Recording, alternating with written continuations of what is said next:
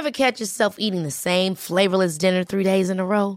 Dreaming of something better? Well, HelloFresh is your guilt-free dream come true, baby. It's me, Kiki Palmer. Let's wake up those taste buds with hot, juicy pecan-crusted chicken or garlic butter shrimp scampi. Mm. Hello Fresh. Stop dreaming of all the delicious possibilities and dig in at HelloFresh.com. Let's get this dinner party started.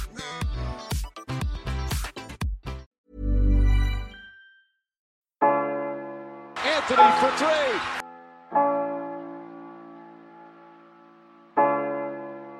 Step back. Walker. It's Lillard. He got the shot off.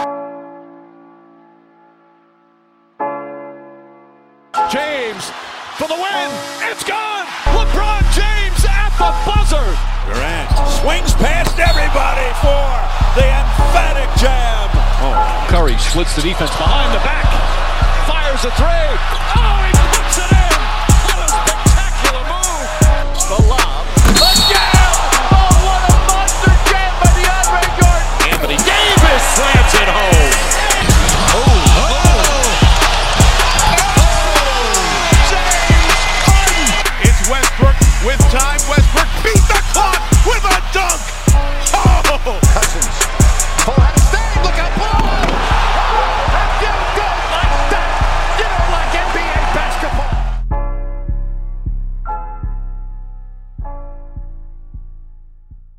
Salut à tous, bienvenue dans le 17e épisode du podcast Dunk Hebdo. Très heureux, très heureux de vous retrouver, pardon.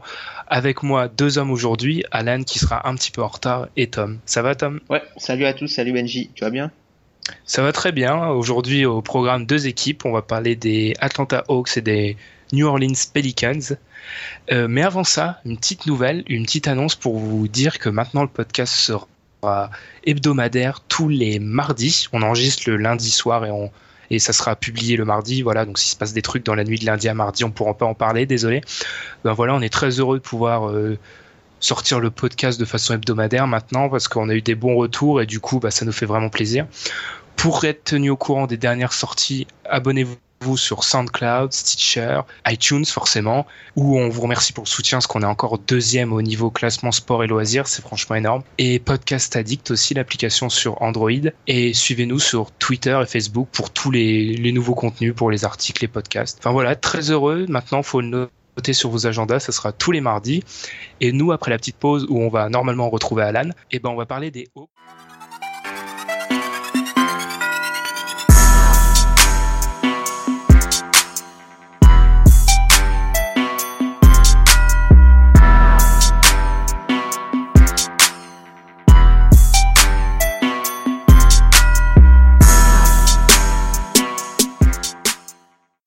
Les Hawks d'Atlanta, une équipe qui a connu pas mal de changements, et c'est une question qui nous a été soumise sur SoundCloud, donc on va y répondre, de Martin ou Martin, je ne sais jamais, Thompson, on va le faire à l'anglaise, Martin Thompson.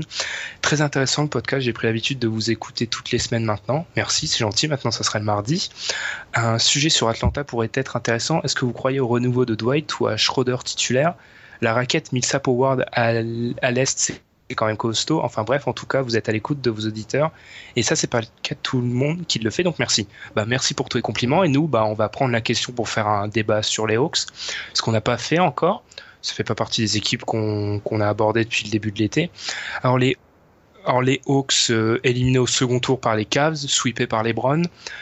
Après une saison régulière, comme d'hab, c'est leur, c'est leur, c'est une habitude pour eux.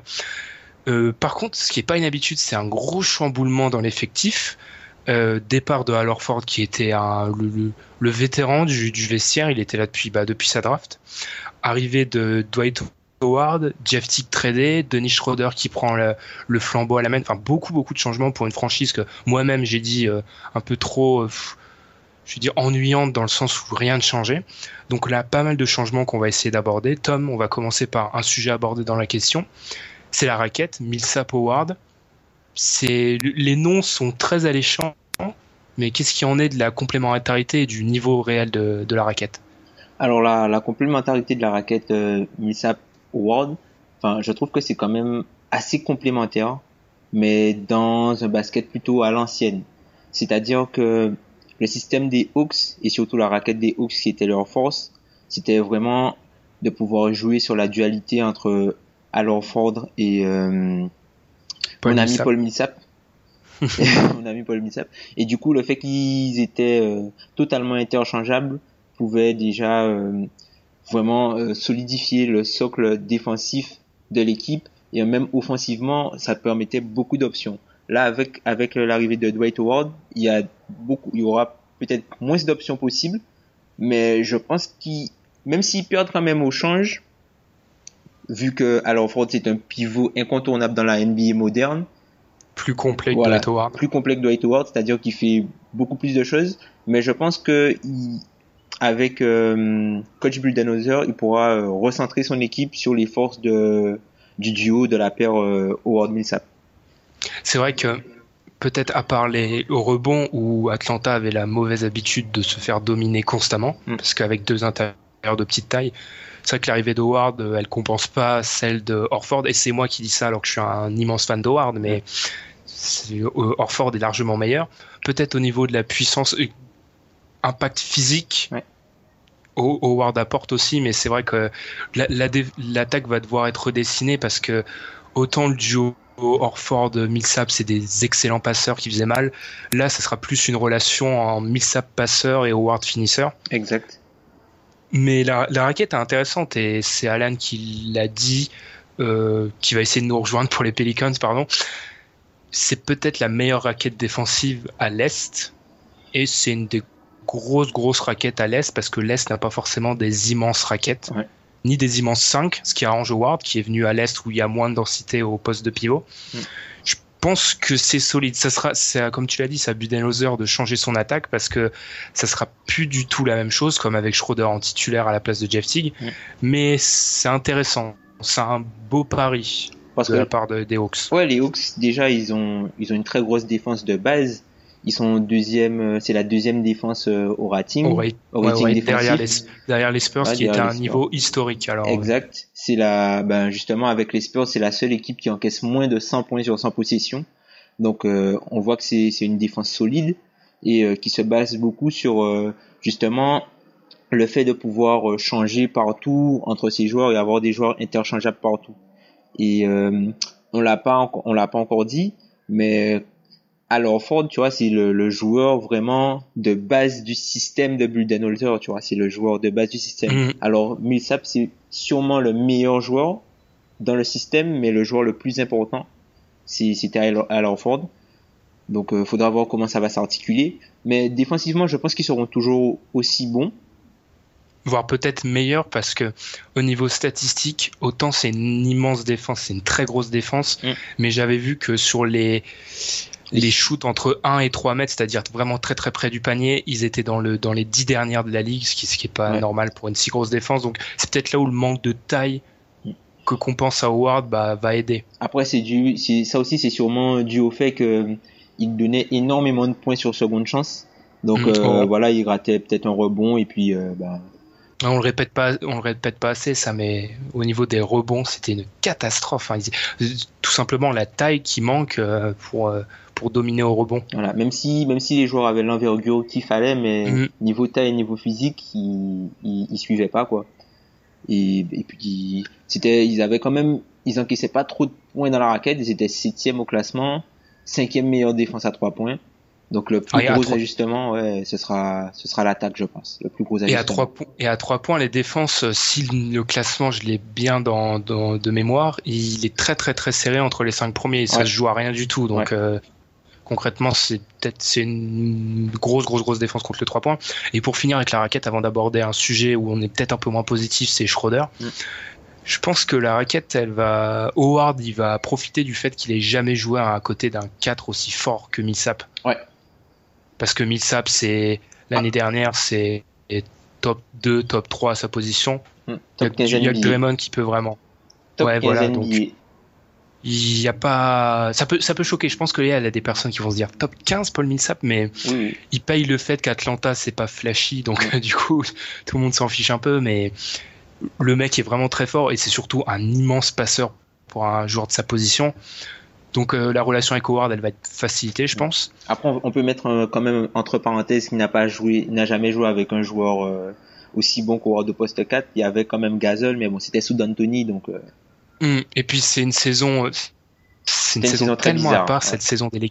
Hum, où la valise Entre- de Nash finit sa carrière. ouais, Nash qui est pas là, Howard qui revient d'une opération des- du dos. C'est pour ça aussi, juste un point, parce que oui, je suis spécialiste du dossier Howard.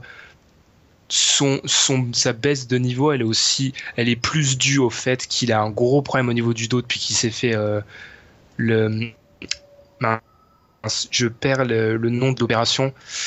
Euh, je retrouve, je, trou de mémoire, ça reviendra. Mais depuis qu'il s'est fait opérer du dos, bah, il a perdu en mobilité. C'était la base de son jeu, en fait. Mm. C'est vraiment la domination physique qui le faisait dominer. Mm. Et du coup, vu qu'il perd cet aspect physique, bah, c'est plus le même joueur. Mais c'est vraiment cet aspect-là plutôt l'aspect qui s'est perdu dans le choix des équipes qui ont été pas forcément bons. Mais je ferme la parenthèse. Voilà. Hernie discale, j'ai retrouvé le mot. Voilà. Voilà, hernie discale, ce qui est une opération terrible, même dans la vie de tous les jours, les gens qui l'ont eu, elles vous diront, c'est c'est vraiment une opération qui laisse des traces, et pour un sportif de haut niveau d'autant plus. Mm. Je reprends sur Denis Schroeder, où là, je sais que toi et moi, on est beaucoup moins positif, je dirais. Ben, Dennis Schroeder, enfin déjà, faut, faut, faut remettre les choses dans, leur contexte. Il y a le départ de Jeff Tick qui fait que Dennis Schroeder va devenir le, le, le, meneur titulaire, normalement. Qui devra devenir le, le meneur titulaire. À court terme, je pense que sportivement, les Hawks sont perdants. Sportivement à court terme. Mais à moyen long terme, c'est peut-être une bonne chose parce que Jeff Tick sera euh, agent libre en 2017 L'année pro- À la fin de la voilà, saison à la fin de prochaine. la ouais. saison prochaine, comme 10 autres joueurs qui sont actuellement dans l'effectif. On sait que c'est pas forcément une bonne chose d'avoir beaucoup de joueurs euh, qui sont euh, qui sont sur le point de sortir de leur Ouais. contrat alors que le cap va exploser. On a vu ce qui s'est passé notamment pour Portland et ce qui s'est passé aussi pour euh, pour l'équipe de Nicolas Batum, les Hornets. Après, petit bémol, eux, ils ont de la chance, c'est que dans ces free agents, il y a des mecs comme Millsap ou des Corver qui sont qui sont des qui sont Millsap un excellent joueur, Corver c'est un excellent shooter, mais qui sont des trentenaires passés Mm. vraiment, donc qui seront peut-être moins surpayés que certains jeunes joueurs. Ils ont pas de Schroeder sera restric- restricted free agent, il sera free agent protégé, Ouais. mais c'est quand même un risque. T'as raison.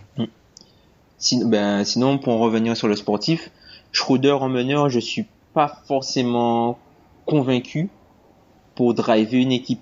On l'a vu euh, dans un rôle où, où il avait un, un- un temps de jeu limité, où on lui demandait d'apporter du scoring, euh, ce qu'il essayait de faire.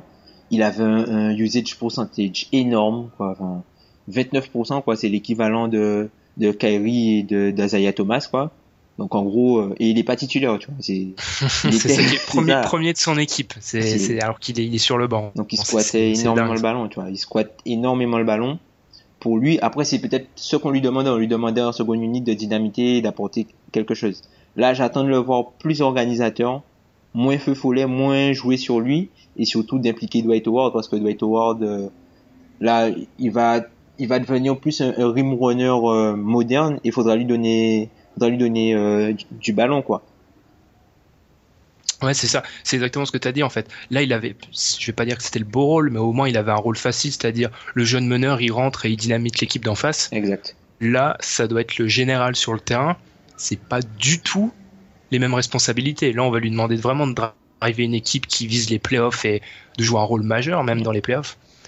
Je sais pas. Déjà, son shoot est vraiment mauvais. Très suspect. vraiment suspect. Les défenses, le, le- j'appelle toujours ça le syndrome Region Rondo, c'est-à-dire l'équipe adverse te défend avec 5 mètres, euh, prend une, une- un recul de 5 mètres. Mm. Quand t'as le sens de la passe magique d'un Rondo, ça passe. C'est pas le cas de Schroeder. Mm. Je demande à voir euh, face à des titulaires parce qu'il a, on l'a dit, il arrivait à être euh, explosif, mais c'était face à des remplaçants, face à des titulaires. Quand on connaît la densité de meneurs en NBA, Mhm. à voir. Puis je sais pas, il use et abuse. C'est toi qui m'avais donné la stat du pick and roll. Ouais, ben, il joue, Pas sûr euh, que il- c'est- voilà, il joue un pick and, une, une action sur deux. Pour lui, c'est du pick and roll. Et il perd le ballon une fois sur cinq quand il joue le pick and roll. Ah, oh là là, avec un temps de jeu titulaire, ça peut donner des stats horribles au niveau perte de balles. Ouais. Puis surtout, je pense pas que user, abuser du pick and roll dans la, le schéma offensif de Budenholzer, ce soit vraiment ce qui est conseillé. Mm. Même si son schéma offensif, il va être obligé de le révolutionner parce que il a plus 5 mecs qui shootent externe. Maintenant, il en a plus que 3 dans le, dans le 5. 3 et encore. Enfin, ouais, 3. Ouais, Ba- Bazemore, c'est mo- moyen, moyen, ouais, moyen, à plus, 3 points. Moyen Donc, plus, dirons. je- donc c'est vrai, ça sera vraiment un Schroeder. Là, ça sera pas le système qui créera pour lui, ça sera à lui de créer vraiment. Ouais. Et là, bah, j'ai mis des gros doutes comme toi. Ouais. Bah, après, il peut toujours progresser. Hein. Si- C'est vrai que ça, il a, il a que 22 ans, donc Voilà. on va pas être trop dur, mais Il a 22 ans, il, il commence à driver l'équipe d'Allemagne, donc je pense qu'il prend, il va prendre des, des responsabilités au fur et à mesure, il va prendre, il va gagner en maturité. Alors c'est vrai qu'en l'état, quand tu regardes tous les starters qu'il y a à son poste à l'est, il est en deçà. ouais, il y a que est- peut-être Payton qui est moins bon que lui. Et Peyton et euh, Sergio Rodriguez, on sait pas ce que ça va donner, on sait pas s'il sera titulaire. Hmm, Donc, euh, enfin, sinon il y a quand même, y a quand même du beau monde à l'est. Hein. ouais. Faut Puis, on parle, du beau monde. puis on parle même pas de l'Ouest, quoi. Donc euh, oui, c'est, c'est exactement le même constat qu'avec Alfred Payton. Si t'es un jeune joueur, c'est peut-être le pire poste où commencer meneur actuellement. Mm. Parce que, que t'as les responsabilités et la densité du poste est folle. Ouais. Pas... Après, après, faut, on est dur, mais les fans d'Atlanta euh, en disent beaucoup de bien. Donc euh, moi, je demande juste à voir. Je, je, je demande à être surpris, Mm. mais c'est sûr que Tig, c'était pas, Tig, c'était un meneur solide. C'était mieux, c'était un moyen. Voilà, c'était un meneur moyen en plus Ouais. qui a été All-Star. Le meilleur Là, shooter, Schroeder- euh, le meilleur shooter à trois points de l'équipe. En Mm, pourcentage. Là, Schro- Schroeder, euh, on lui demande quand même pas mal, On- surtout en attaque. C'est ça, c'est ça la, la clé. Après, on va voir Budenholzer. Pour moi aussi, c'est un sujet abordé, mais c'est vraiment un test pour Budenholzer. Ouais. Il, il a installé son système, très bien, ça a marché. Maintenant, bah, je sais pas toi, mais je l'attends au tournant parce qu'il va être obligé de changer ce fusil d'épaule parce que Ward c'est pas pareil que Horford, parce que Schroeder c'est pas pareil que Tig. Donc du coup, son système, il va être obligé de le faire évoluer et j'attends vraiment ça parce que savoir faire évoluer son système, c'est un peu l'apanage des grands coachs. Ouais. Et puis c'est surtout à l'extérieur, quoi. À l'extérieur, toutes les cartes seront redistribuées. Corver, euh, on a vu que qu'il a fait une saison assez moyenne, même s'il reste à près de 40% à 3 points, il a fait une saison assez moyenne. Mm. Ensuite, Après, ouais, vas-y. juste, euh, je te laisserai reprendre. Il a connu un peu une intersaison un peu Chamboulé. catastrophique. Il s'est Ouais. blessé. Il a pas, en gros, il est, il, il s'est remis de sa blessure directement après. Il était sur les terrains, donc c'était pas forcément optimal pour euh, réussir une bonne saison. Mais c'est vrai que c'était pas le meilleur Kyle Korver qu'on ait connu. Après, bon ben, il y aura Tabo qui a aussi, qui aura aussi une carte à jouer. Et peut-être euh, les rookies qui pourront, qui devront être intégrés, je pense. Hein. Ils auront, ils Ouais. auront pas le choix. De- on, va, on va en parler parce que je sais que tu es fan de ces rookies-là. Mm. Torian Prince et Torian Prince, vous retrouvez sa fiche sur le site. Ouais. Et Bambry, moi vraiment, la sensation que ça me donne, je sais pas toi, mais c'est ils sont allés à la draft avec l'idée de prendre tous les trois d- disponibles, bons défensivement. Et Ouais. encore, enfin Prince, il y a le débat avec sa zone. Enfin, Ouais. il jouait une zone bizarre à la fac. Ouais. Parce qu'ils en avaient ras le bol de se faire défoncer par les Browns tous les ans. Ils se sont dit bon bah on va peut-être essayer de trouver une solution. Après, Bembry peut jouer deux. peut jouer deux euh, dans la NBA. C'est un très bon facilitateur. Bon, je sais qu'on n'est pas forcément d'accord sur la, compara- la comparaison que j'ai pour lui.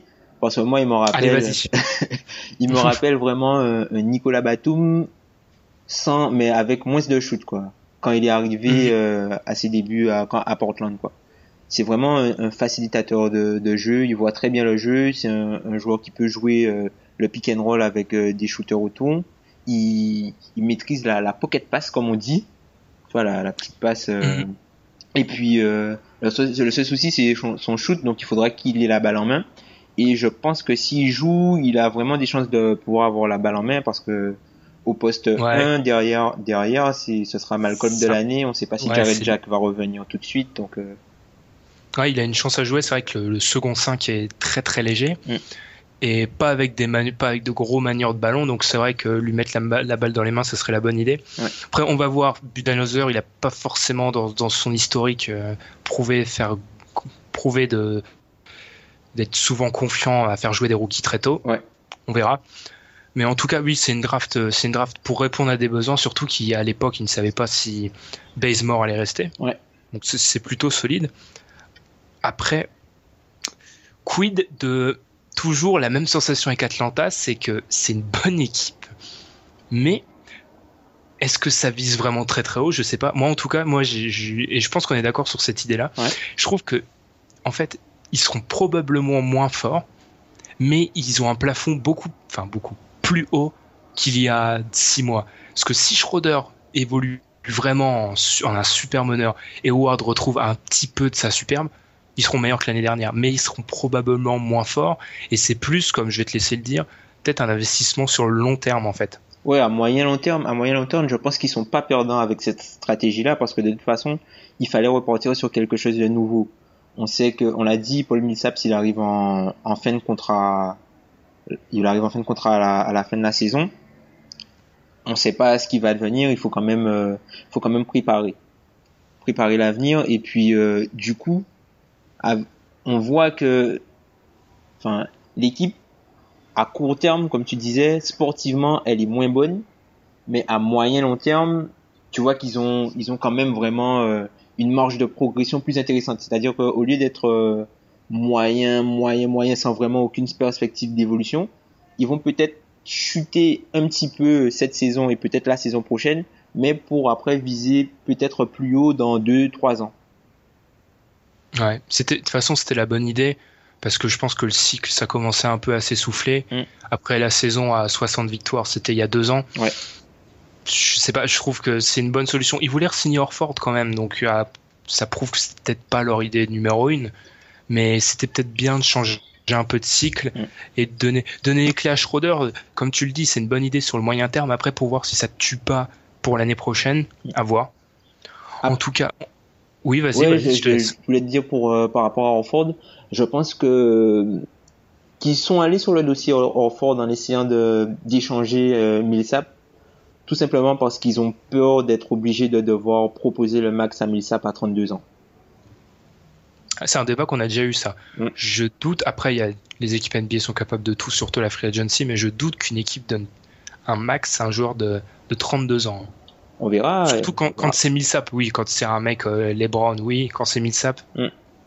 je sais pas, sur 5 ans, Ouais, il y Ça aura, fait beaucoup. voilà, ça fait beaucoup. Et puis, faudra voir, faudra voir aussi euh, avec le cas Kyle Lowry, qui sera dans la même situation que Millsap.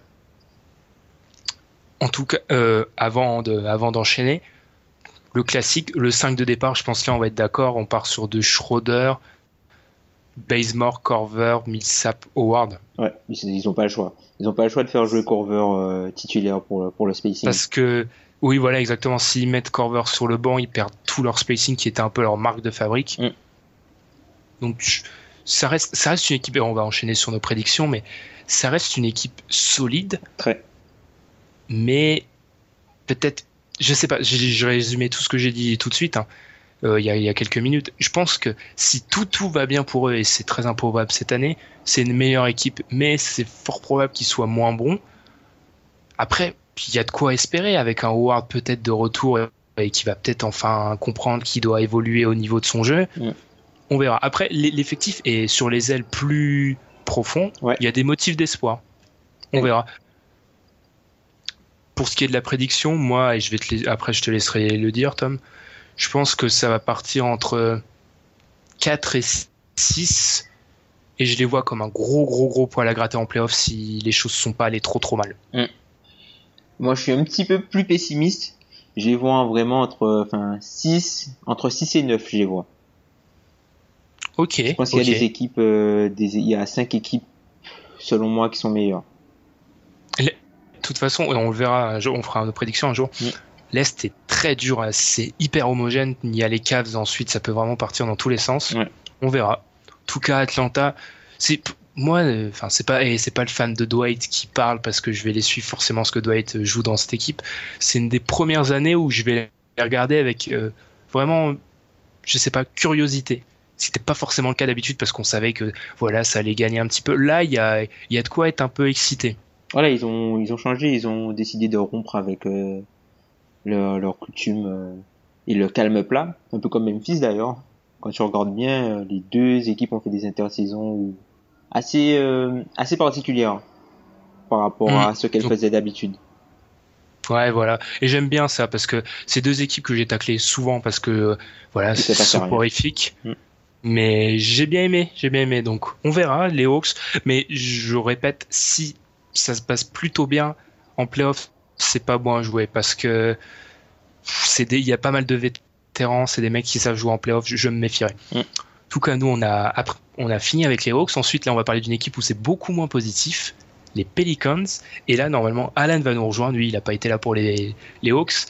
Bon, les Pelicans, pour les pour les, la petite partie de fans du- des Pelicans en France, je m'excuse tout d'abord, je m'excuse déjà pour la, la séquence qui va suivre.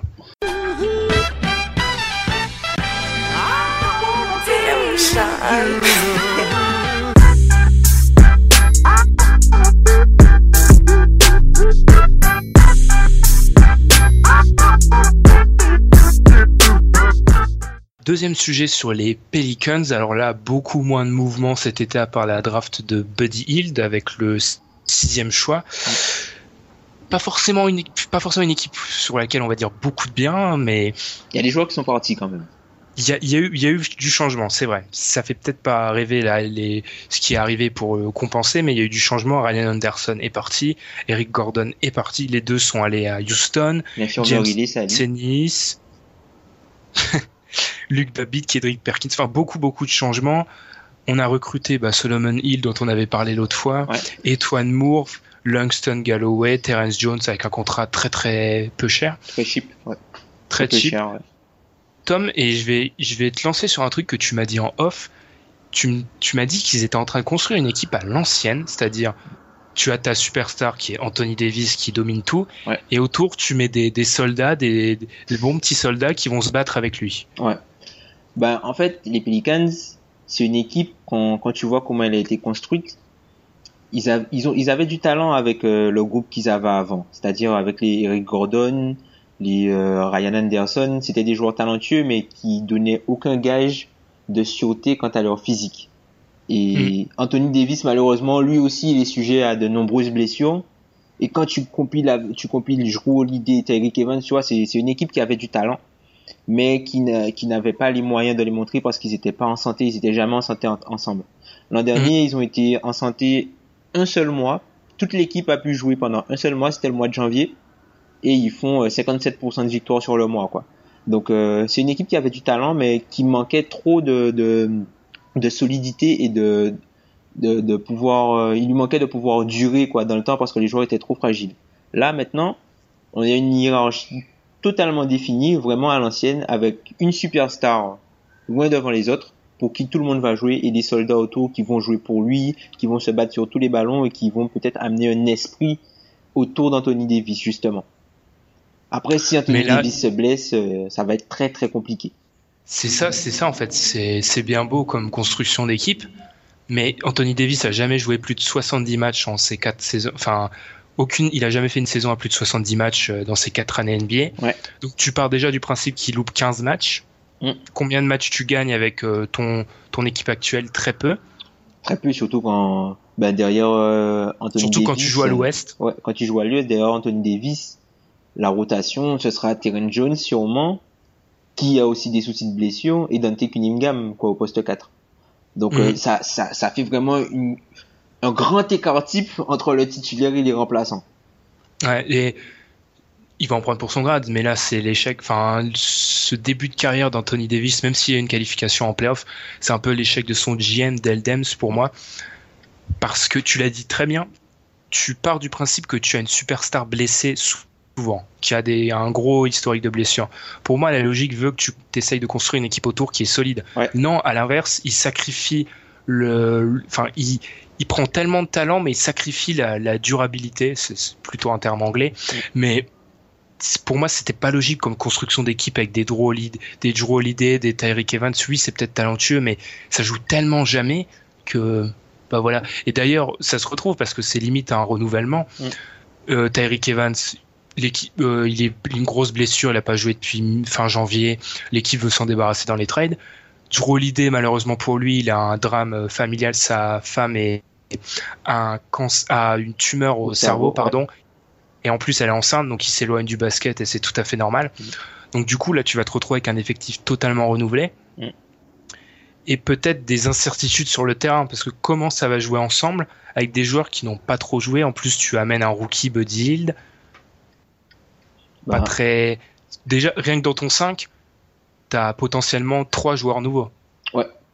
trois joueurs nouveaux et puis bah là c'est là qu'on qu'on qu'on va vraiment voir le, le talent du, du coach s'il en a bien sûr parce que Oh là là, s'il en a. Ben oui parce que l'an dernier l'an dernier quand il était pointé du doigt il mettait en cause le fait qu'il a jamais eu son effectif vraiment au complet là il a un effectif il a des joueurs solides certes ce sont pas des superstars ce sont pas des stars il a des beaucoup de cols bleus comme on dit en pour, pour, pour qualifier ce type de joueur en NBA c'est à lui de pouvoir créer une alchimie et de faire en sorte que les gars se battent et mouillent le maillot tous les soirs pour aider un maximum Anthony Davis qui devra porter totalement l'équipe s'ils veulent aller en playoff quoi. Mm. Là si Anthony Davis fait une bonne saison, ils seront pas en playoff. Anthony Davis doit faire du euh, allez, il, Il doit, doit- faire du 29-12 ou un truc comme ça, il a les capacités de le faire. Il doit refaire, euh, peut-être pas euh, un même niveau, mais la saison qu'il a fait deux- il y a deux ans. en Ouais. fait, qui était une saison historique. Saison, voilà. saison- saison historique. Après, il a le talent parce que c'est le joueur le plus talentueux de sa génération, sûrement. Avec Donc, il a le talent pour le. Avec Towns, oui, exactement. Il a le talent pour le faire, mais c'est lui en demander beaucoup, beaucoup. De... Alors que maintenant, on est plus dans une NBA, dans une NBA où tu entoures bien ta superstar et si c'est plus fait, c'est un peu un modèle anachronique qu'ils ont, mais Mm. on peut le respecter. Après, sur le terrain, pour parler purement du terrain, il y a beaucoup d'attentes autour de Buddy Hield, le sixième choix de la draft qui sort d'Oklahoma, parce que si un joueur venait à surélever son niveau pour être le lieutenant, ça serait sûrement lui. Je trouve que c'est beaucoup demandé d'un rookie qui certes a des qualités, c'est un super shooter, mais qui a ses défauts, peut-être un peu athlétique, défensif. Mhm. Est-ce que tu trouves que il peut être le lieutenant C'est beaucoup lui demander en fait d'être le lieutenant d'Anthony Davis dès sa saison rookie. C'est beaucoup lui demander, mais c'est déjà arrivé par le passé. On peut prendre l'exemple justement de Damien Lillard.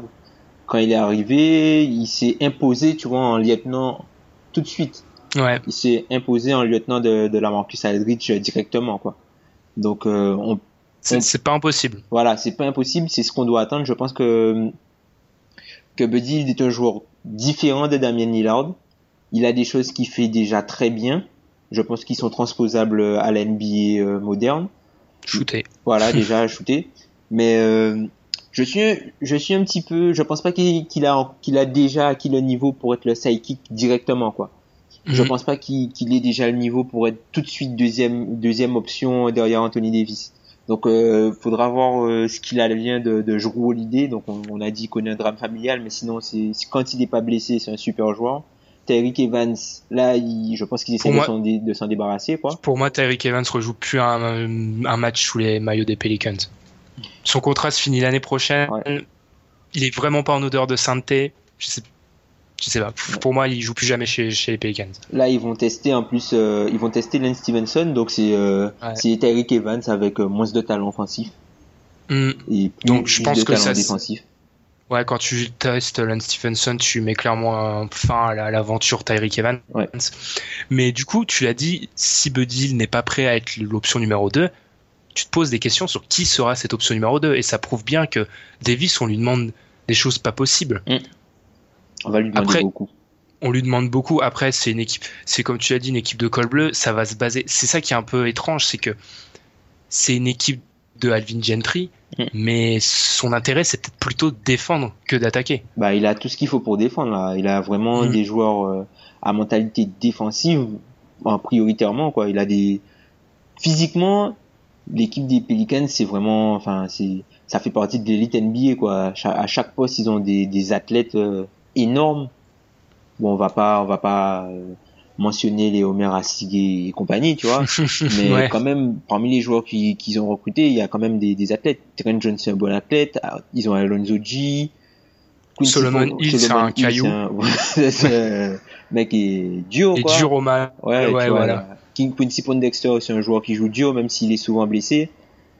Et puis ils ont ils ont re-signé Tim Frazier là, euh, qui avait fait une bonne fin de saison, bon joueur de pick and roll. Quand tu sais que euh, les Pelicans, une trois attaques sur 10, ils jouent un pick and roll. Donc, euh, enfin, c'est un bon joueur. Il, quand il joue le pick and roll, euh, l'an dernier, Tim Frazier, il est à 0,84 points par possession. Donc c'est bien quoi quand tu vois que des gars comme Chris Paul sont à 0,98 si je dis pas de bêtises, 0,94 pour Chris Paul. Donc euh, il a quand même prouvé certaines choses, faut voir dans la durée, mais comparé aux autres comparé aux autres équipes de l'Ouest et aux autres meneurs, euh, il tient pas la route quoi. Ouais, il, ça- il fait pas Ouais, ça à- fait pas le figure. Voilà. Mm. Très pas le très pas le figure. Surtout, enfin, comme je l'ai dit, ils vont devoir évoluer avec Team Frazier. Déjà, oui, c'est faible. Mm. Et ensuite, ils vont devoir changer leur, euh, leur style de jeu parce que c'était la onzième équipe au niveau de la pace, la rapidité de jeu. Ouais. Ils, ils ont pas intérêt à être onzième avec l'équipe qu'ils ont actuellement parce qu'ils vont concéder beaucoup, beaucoup trop de points. Faut rallongent. Du coup, c'est encore une autre, pour moi, c'est encore un autre échec de Dell Dems de ramener Gentry, Mm. qui est un coach à, à vision offensive quand tu sais que l'avenir de ton équipe, même s'il l'a ramené il y a un an, l'avenir de ton équipe est plutôt défensif. Je, je- je- c'est un bémol. Après, Mm. Daldems, pour moi, il est catastrophique comme GM, c'est le pire de la NBA actuellement, donc euh, je suis peut-être pas objectif, hein, mais catastrophique. Il a rien fait depuis 2010, par drafter Davis qui était Obvious. Facile. Ouais. Ouais, ouais, en euh, voilà, 2012. c'était- euh, il avait pas trop le choix non plus. Enfin, Mm. c'était Du coup, niveau clair. 5, niveau 5 euh, déjà Buddy, dont on parle beaucoup, mais c'est un des, ça sera une des attractions l'année prochaine. Ouais. Tu le startes direct? Moi, je serais pour. le- T'as rien à perdre, vraiment. Moi, je serais pour le starter. Ouais, il faut le starter, il faut le starter. Parce que c'est, c'est l'un des seuls qui peut t'offrir déjà des garanties de spacing. Il faut qu'il s'habitue à, à jouer avec des vis, il faut qu'il apprenne, quoi. Et surtout, Mm. dans un schéma de jeu où tu as du pick and roll, même s'il a pas forcément le ballon en main, il peut être justement le joueur de l'opposé qui, lorsque tu joues le pick and roll, est décalé et qui se retrouve soit dans le coin ou soit dans, dans l'arc, euh, en haut, soit à droite, soit à gauche, pour justement, sanctionner, ouais. voilà, pour sanctionner à trois points en, en spot-up, quoi. Surtout que pour avoir étudié le bonhomme sur pick and roll, c'est peut-être pas un grand dribbleur, mais sur pick and roll, ça passe. Il Ouais. peut faire des choses. Donc du coup, si tu, si tu parles de ça, tu parles sur un 5 Frasier, Hild, Solomon Hill peut-être? Ouais, sûrement, sûrement. Ils l'ont payé, euh, c'est le deuxième plus gros l'argent. salaire, ouais. Ouais, Davis et Asik. Donc ça joue difficilement les playoffs à part un super Anthony Davis. Mm. Du coup, on part sur l'idée que tu as dit en off, ou je sais même plus si c'est en off ou tu l'as dit au début de la séquence, Mm. c'est qu'en fait, on part plutôt sur une construction sur le long terme. Plus ou moins long terme, c'est-à-dire que là, c'est essayer de se rendre, de faire quelque chose avec cet effectif-là pour se rendre attrac- attractif pour l'an prochain, où tu peux peut-être espérer euh, voir un bon joueur venir Chris jouer Paul. avec Anthony Davis, voilà, Chris Paul. Chris Ouais. Paul, ce serait vraiment, euh, la, Ah bah. la, la meilleure chose pour eux, quoi. Curry, je pense pas qu'ils l'auront. Chris Paul, peut-être la fibre affective avec euh, New Orleans, ça peut, ça peut jouer, Ouais. quoi. Après, moi, Chris Paul. mon bémol dans ça, c'est il a beau être jeune, mais balancer une année d'Anthony Davis, je suis pas fan. Après, c'est sûr que la Free Agency, elle leur offrait pas de, de quoi se renforcer vraiment cette année. Ouais.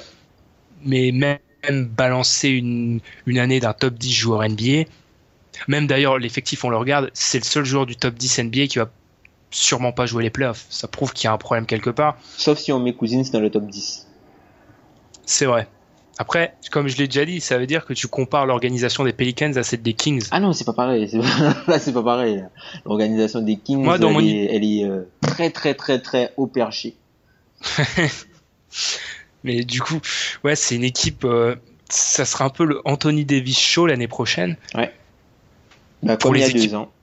Pour les équipes en face, ça sera pas mal parce que tu sais, bon, après le mec est inarrêtable, donc c'est un problème. Parce que quand, Mais tu, quand tu vois le poste 4, honnêtement, le poste 4 dans les équipes euh, entre guillemets moyennes, il va démonter tout le monde, hein, Anthony Davis. ouais, ouais, il va, il va s'amuser. Oui, c'est ça. Le post 4, il est, le poste 4, il est intéressant parce que les meilleurs post 4 sont les grosses- dans les grosses équipes. Voilà. Il y a peut-être un lien de cause à effet d'ailleurs. Je sais pas, mais le top 5 des post 4 joue les playoffs peut-être à part Anthony Davis. Exact. Du coup, prédiction, prédiction. Euh, prédiction, je pense qu'au au maximum, franchement, au maximum, ils peuvent faire 8 au, au maximum, mais avec un Anthony Davis à, allez, 32-10. 32-10. mais ça, c'est, vraiment une utopie, mais il- c'est Anthony Davis. C'est Anthony Il a le potentiel, Il a, hein. Le il a le potentiel pour le faire. Il est, il est très, très, très fort. Il est très très fort. C'est c'est sûrement le meilleur joueur à son poste. Et on oublie en fait peut-être que c'est le meilleur joueur à son poste parce qu'on se dit qu'il a une, une marge de progression tellement énorme que tu vois on occulte le fait qu'il est déjà le meilleur à son poste alors que Voilà, mais je l'ai vu, je l'ai vu. D'un côté l'année dernière, il y avait le problème. euh, Gentry voulait le faire jouer euh, beaucoup de shoot externes à trois points. Il jouait contre nature, mais je l'ai vu se faire clasher sur les réseaux sociaux dans d'autres podcasts. Je trouve ça dur ouais.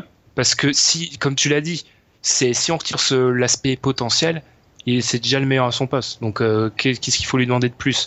C'est le contraire du syndrome Giannis qui lui est surévalué parce qu'on le base sur son potentiel futur. Exact. C'est bizarre. Je sais pas pourquoi Giannis a cet avantage et, et Davis ce désavantage, mais c'est voilà, c'est le meilleur cadre de la NBA, donc ils peuvent faire quelque chose. Mais pour moi, même si Davis, je l'aime bien et c'est le meilleur cadre de la NBA et qui a un potentiel énorme et qui peut taper une saison folle, ça joue pas les playoffs et c'est entre 9, 10, allez 10, 10 et 12, 9, 10, ouais. Moi, franchement, je dis 8 et 12 aussi, mais 8 parce que c'est parce qu'il y a Anthony Davis. Ce serait, ça aurait été un autre joueur. Ouais. Ils les feront pas, mais c'est Anthony Davis. Tu, faut respecter, faut respecter quand même le gars, faut respecter ce qu'il fait. Bah justement, si on le compare à son autre grand rival dans la génération, les, les Carl Anthony Towns, les Timberwolves, c'est au-dessus ou en dessous? Les Timberwolves sont. Pour moi, c'est au-dessus. hein. au-dessus. C'est au-dessus. Quoique, c'est au-dessus au potentiel, mais il y a quand même des joueurs. euh, tu vois, il y a quand même des joueurs qui ont vécu en NBA dans l'équipe des Pelicans, tu vois.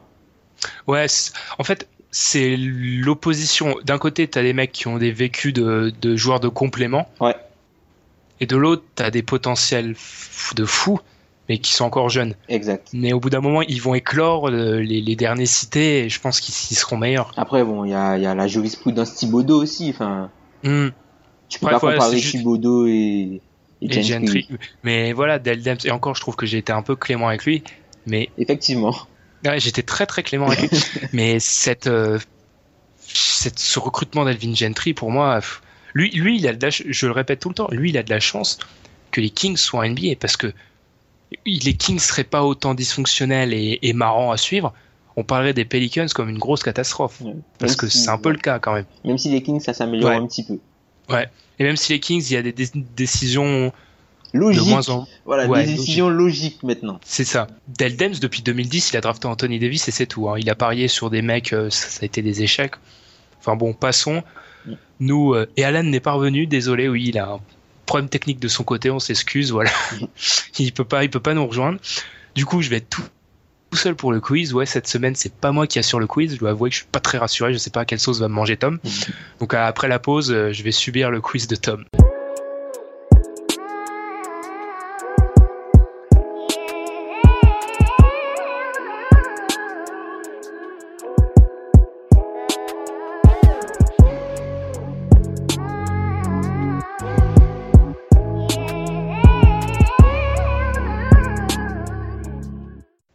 Finit avec le quiz. Première fois où je ne suis pas le présentateur et je ne suis pas celui qui harcèle les autres avec des questions, donc je me sens pas très bien là. C'est à Tom d'assurer le rôle. Bon, qu'est-ce que tu as pour moi? Alors, j'ai une question sur euh, une stat avancée et deux questions sur euh, des statistiques globales NBA. D'accord. Tom, c'est le roi des statistiques du site, faut le savoir. Vas-y, je suis prêt là. Je, je Alors- suis pas très rassuré, mais prêt. Tu, tu préfères les stats avancées pour débuter? Ouais, vas-y, allez, on commence par le gros morceau. Alors, au classement du Real Plus Minus, Ok. il y a un joueur, seulement un joueur qui n'a pas joué les playoffs dans le top 10. Je précise juste. Je précise juste le real. Enfin non, je vais te laisser le faire comme ça. Je vais réfléchir pendant le temps sur la, la- la signification de la stat, parce que moi, je vais garder du temps pour réfléchir. Alors en fait, le, le, Plus Minus, en fait, c'est l'apport du joueur sur le terrain, le cumul de l'apport du joueur sur le terrain offensivement et défensivement. Hum, vu que tu t'en as parlé, je serais tenté de, parler- de partir sur Anthony Davis, mais Non. C'est un joueur fait- européen. il n'a pas fait. Non, c'est pas possible. Non, ça peut pas être. Non, non, je, je suis tombé dans la hype Kristaps, donc non. Non. Un joueur européen qui n'a pas fait les playoffs, qui est premier, qui a un gros impact sur son équipe quand même. Qui, attends, qui a pas fait les playoffs parce qu'il était blessé ou qui Non, a pas fait les playoffs? fait Son équipe, Son équipe son n'a équipe pas n'a pas fait. Européen. Il joue dans la conférence Pogazol? Northwest. Non, Ricky Rubio? Non. Northwest. Euh, Jokic? Et ouais, Ah, Jokic. Ouais. le, du coup, on va encore nous prendre pour des f- fans de, des Nuggets invétérés là. Si tu me reparles de Jokic, du coup, Non, non, c'était juste dans le classement, j'ai trouvé ça c'est dingue ça quand même. Ouais, Parce que c'est une, une stat qui désavantage fortement les mecs qui sont pas dans des bonnes équipes. Et il y est. Et il y est. La hype- quand Jokic sera un, monstre l'année- un monstre l'année prochaine, vous viendrez nous voir, hein, parce que ça sera un peu grâce à nous. Alors, on va... Bon, c'est- Ouais, Vas-y. Ouais, je suis prêt pour la deuxième. là. Ça, ça aurait pu être pire. Ouais, ça aurait pu être pire, ça aurait pu être un truc sur la, la protection du cercle euh, selon les Ouais. stats de Nylon Calculus. Tu me connais Ouais. Alors, là, on va passer sur un autre domaine. On va pa- parler au rebond. On parle pas en pourcentage, on parle au nombre de rebonds. Mhm. Est-ce que tu peux me donner le top 5 des meilleurs rebondeurs offensifs au nombre de rebonds pris la saison dernière? Drummond, Il est premier, 395. DeAndre Jordan, Il est quatrième, 267. Demarcus Cousins. Il y est pas. Ah, rebond. Enfin, alors déjà, faut pas que je prenne des mecs qui se sont blessés parce qu'ils vont pas m'arranger. Qui a pris les gros rebondeurs de la NBA Davis, non, il est trop blessé. Hmm, hmm. Alors, il t'en reste 4 bloque. puisqu'il y a deux cinquièmes ex et il y a deux deuxièmes ex aequo. Les deux cinquièmes ex jouent à l'est, à l'ouest, pardon, Hmm, et, et les deux deuxièmes ex aequo jouent à l'est. J'ai un gros blanc là. Non, non, non, c'est pas possible. Draymond est dans les top 15, mais il peut pas être cinquième. J'ai- un gros gros. Dans les Oh joueurs là. à l'est, il y en a un qui a joué la finale NBA et un autre qui a changé d'équipe. Ah, Tristan Thompson. Ouais, Alors, deuxième- Forbes Non. Deuxième, 268 pour Tristan Thompson. Il est ex avec un joueur qui a changé l'équipe cette année. Bismack Biombo? Non. Non, il joue pas assez, il est remplaçant. Je suis catastrophique dans ce quiz qui a changé Il a un d'équipe. jumeau qui joue dans une faible équipe. Lopez. Robin Lopez dans le top 5 268 rebonds offensifs pour Robin Lopez, deuxième de la NBA derrière Drummond. Impressionnant. Les Knicks sont une super team? Oui, bien sûr. Pour Derrick Rose. Et enfin, il me reste les deux à l'ouest. Donc il y en a un qui a changé d'équipe dans les Ouais. deux à l'ouest et un autre qui est toujours dans son équipe. Les rebonds. Bon, faut que je me fasse toutes les équipes. Je pense pas qu'ils mettent de Golden State. Il y a pas de mec des Spurs, j'ai déjà dit DeAndre Jordan. Euh, Memphis, il y a personne. Non. Houston, non. Euh, Les deux équipes étaient en playoff. ah, là, là, ils tu se sont vraiment. affrontés. Ils se sont affrontés. Alors, ça peut pas être le Portland Clippers. Ça peut pas être le Warriors Houston. Il y avait Memphis. Donc c'est Dallas. Donc pivot à Dallas. Non, mais c'est pas possible. Je suis catastrophique sur ce. C'est la série Dallas-San Antonio? Non, La marque- ici. Dallas au KC. Steven Adams? Non, Ibaka? Non, Rombodeur offensif à OKC, c'est aucun des deux là? Non, Russell Westbrook? Non. C'est un pivot. KD euh. Enes Kanter, Ouais, catastrophique. 249. Cinquième rebondeur en nombre. 249 rebonds. Et le cinquième ex aequo, joueur de Dallas, À Dallas. pivot, Non, mais je suis qui a changé d'équipe.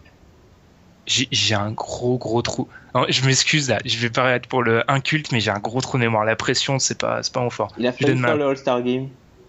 Zaza, Pachulia. Et oui, cinquième meilleur rebondeur offensif en nombre l'année dernière, avec 249 rebonds. waouh, j'étais C'est énorme, hein. particulièrement mauvais sur ce. Donc ça fait Drummond, En 1, Pro Lopez, et Tristan Thompson, DeAndre Jordan. Zaza Pachulia et.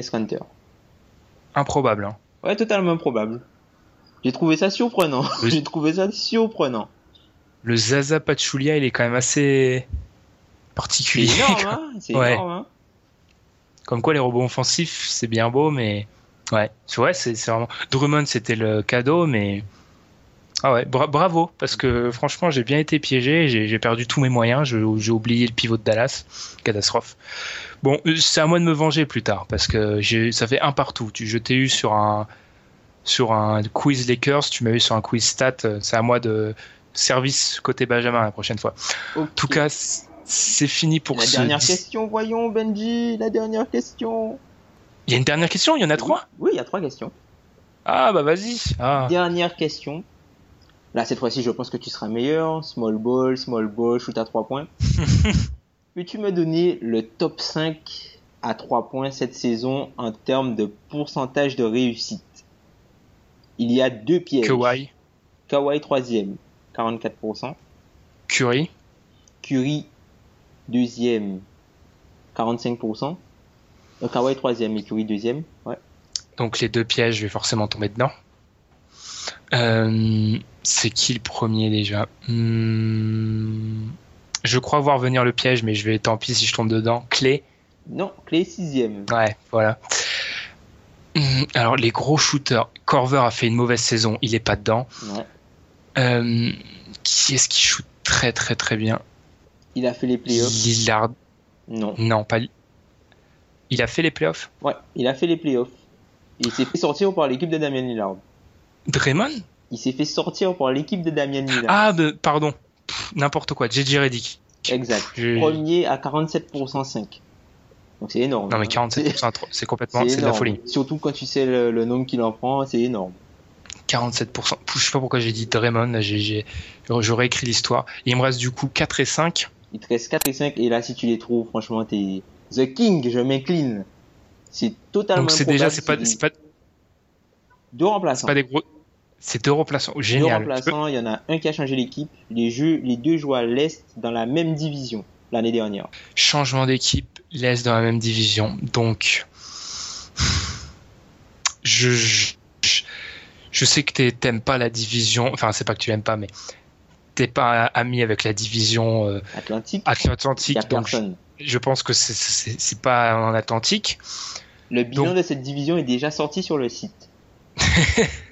Donc, il n'y a pas des grosses équipes de shooters dans la division sud-est. Donc, ça doit être la division centrale. Me, me tronche? Mhm. C'est la, divi- c'est la division centrale. Des remplaçants en centrale. Cleveland, non, parce que JR était dans le 5. Kyrie a des mauvais pourcentages. Non. Les- En- Aucune des deux équipes n'a fait les playoffs. En plus, bah alors c'est simple, c'est peut-être à Chicago. Chicago, McDermott Exact, cinquième, 42%. Je suis fier de moi. Et le quatrième, alors dans une équipe qui a pas fait les playoffs, il y a qui qui a pas... Ah, je... Chris Middleton. Non, Ah non, mais non, il est titulaire en plus. Je je dis n'importe quoi. Hmm, ça peut il pas a être. changé d'équipe. Ah, il a et il est resté dans la division? Non, il est plus dans la division. Il était dans la division. Il, a... il a, il est toujours à l'est? Il est toujours à l'Est. Hmm, Je pff, non, je vois pas les. Non, s'il a pas fait Il les a joué à Memphis, il joue avec un bandeau. Il a joué à Memphis. Il joue... Non, non. Pff, je donne ma langue au chat, je vois pas. Il joue à Milwaukee. Jared Bayless? Exact, quatrième avec 44% à 3 points. Jared Bayless, McDermott. Voilà, c'était les deux Ok. c'était les deux. Ah ouais. McDermott. Ah ouais, McDermott. McDermott, c'est sûr, son shoot, euh, on n'a jamais douté. Mais Bayless, 5, je trouve Bayless 5 plus choquant que McDermott il est 4. quatrième en plus, Bayless. À 4 mais c'est c'est plus choquant que McDermott en 5. Et stat intéressante sur Bayless, c'est le numéro 3 au pourcentage de réussite en catch and shoot. C'est énorme. Ouais. C'est énorme. pour ça. Dans le système de Philly, avec un Ben Simmons qui a la balle dans les mains, C'est énorme. attention. Attention à Jared Bayless. Bon, là, par contre, là, maintenant, c'est fini, il n'y a plus de Non, quatrième plus question. de- Non, t'inquiète. T'as bien transpiré. Bon, oh, oh. ouais, ouais, je- cette position est inconfortable au possible. Être le, le- celui qui répond, c'est pas très bien. Bon, je suis juste content de McDermott, autrement j'étais un peu catastrophique. Non, t'as quand même bon. trouvé, t'as quand même trouvé des, des choses. Sois fier de toi. Ouais. Tu feras Ouais, la prochaine ouais, fois. ouais, ouais, c'est vrai. Mais là, tu vois, là, on a tout à perdre vis-à-vis des auditeurs parce que soit, enfin, soit on est bon et on va nous dire qu'on a triché, soit on est mauvais et on, perd toute crédibilité. Bon, en tout cas, euh, c'est fini pour ce 17e épisode. Alan n'est pas arrivé. Bon, problème technique de son côté, on s'en excuse.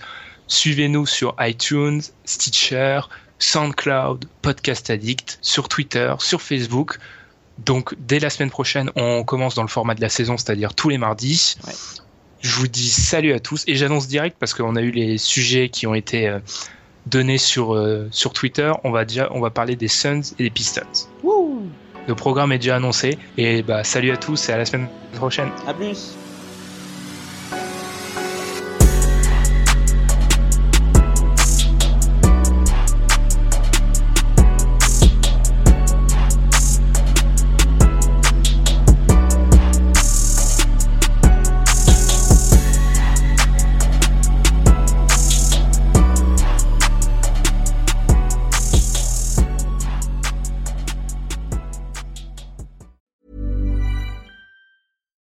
We're on a budget, we still deserve nice things.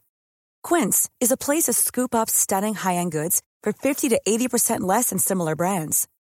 They have buttery soft cashmere sweaters starting at $50, luxurious Italian leather bags, and so much more. Plus, Quince only works with factories that use safe, ethical, and responsible manufacturing. Get the high-end goods you'll love without the high price tag with Quince. Go to quince.com slash style for free shipping and 365-day returns.